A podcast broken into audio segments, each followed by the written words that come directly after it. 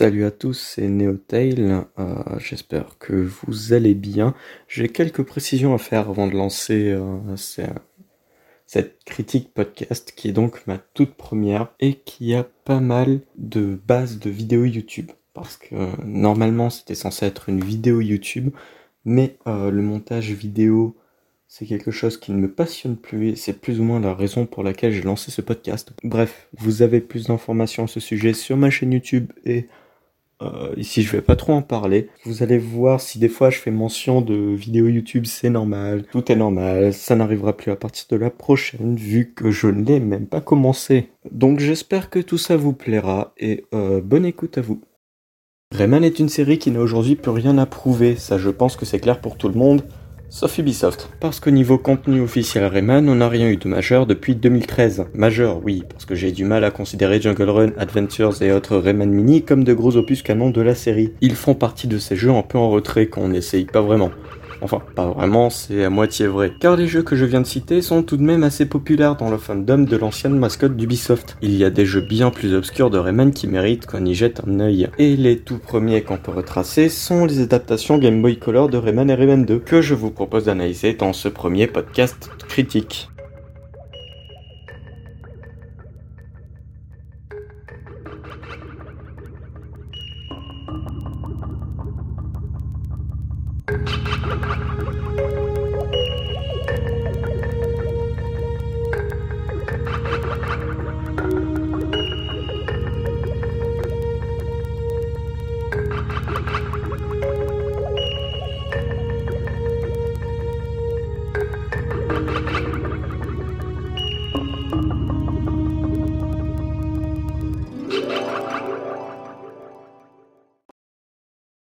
Pendant votre enfance vous avez joué par de multiples occasions à des jeux flash, il se peut que ces jeux vous parlent. En effet, un jeu sur navigateur du même genre contenant un seul niveau existe. Mais bon, c'est mauvais, la physique est chelou, la boucle de musique donne envie de se tirer une balle, et jeux.com c'est plus vraiment mon truc. Du coup, avant de commencer par le tout premier Rayman, je préfère préciser que je n'ai pas de Game Boy Color, et encore moins de Game Boy tout court. Je joue donc à ces jeux via émulation.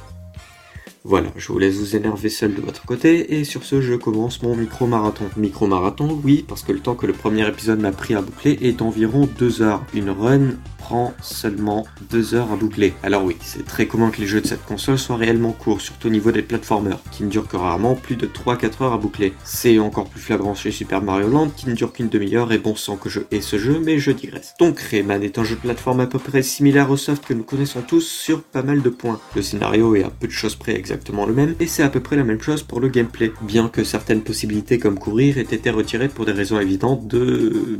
Bah, de Game Boy Color. La structure cependant est ultra linéaire, pas de sélection de niveau avant d'avoir fini le jeu, et à part un peu de backtracking, on n'a pas grand chose qui nous pousse à revenir dans les niveaux. Surtout qu'on ne peut pas continuer notre partie une fois le jeu fini. Il faut redémarrer le jeu et j'espère pour vous que vous aurez noté votre mot de passe, sinon vous êtes dans la merde. Parce que oui, le jeu n'utilise pas de système de sauvegarde, on est sur la structure dépassée du password. En plus, ils sont seulement moches ces passwords. En ce qui concerne le cœur du jeu, je sais pas si je joue à Rayman ou à Rayman 2 en fait. Bah, t'es bête Neotail. Tu joues au premier. Regarde, c'est un jeu de plateforme 2D, et les ennemis du premier jeu, et le scénario du premier jeu. T'es vraiment un gros con, regarde le nom du jeu Oui, bon, c'est vrai que dit comme ça, ça paraît évident, mais écoutez cette musique.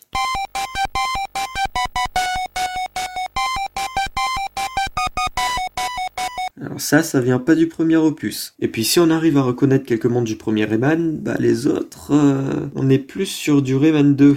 Et toutes les musiques sortent d'ailleurs de ce jeu. Prenez le boss final, seul et unique boss au passage. Son thème est le thème d'un ennemi de Rayman 2. C'est bien, vous suivez. Ces reprises des thèmes du jeu que je viens de citer de 4 fois en une minute ont d'ailleurs une qualité très variable, passant de bien repris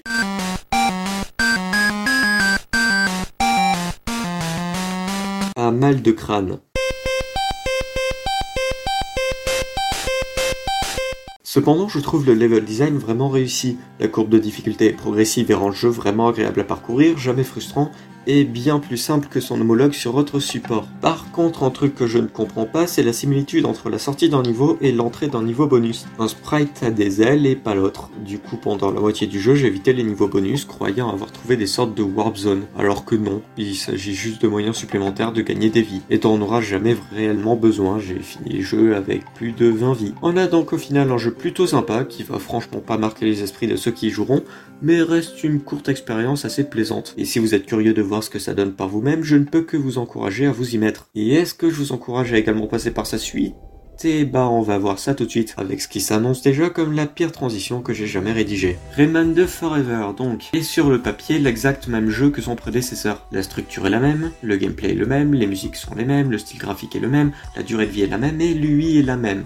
On pourrait carrément mélanger les deux jeux que personne s'en apercevrait. Plus sérieusement, Rayman 2 Forever reprend l'intrigue de Rayman 2, même si la fin n'est vraiment pas la même, créant un univers alternatif qui continuera et s'arrêtera avec la version Game Boy Advance de Rayman 3, dont je ne parlerai pas ici. Le gameplay reste fondamentalement le même, excepté qu'on supprime cette fois le backtracking pour les cages, et à l'image du platformer 3D du même nom, chaque Looms collecté le sera définitivement, pour un total de 800, comme si c'était inspiré de la pire version de Rayman 2, la version PS1. Bref, il y a pas vraiment de différence, si ce n'est certains sprites, dont les sorties de niveau et entrées de niveau bonus, et le fait que Rayman possède tous ses pouvoirs dès le début de Rayman 2. Et enfin on a droit un système de sauvegarde avec trois parties simultanées sur une même cartouche. Le level design fait cependant plus écho à Rayman 2, notamment via des mécaniques comme les fameux interrupteurs. Et sinon, bah c'est une suite moins bonne que le premier. Déjà les musiques elles ont beau venir du bon jeu, d'ailleurs c'est les mêmes entre les deux versions, elles sont mal distribuées. Exemple, vous arrivez dans les marais, et bah c'est la musique de la cave des mauvais rêves qui va se jouer.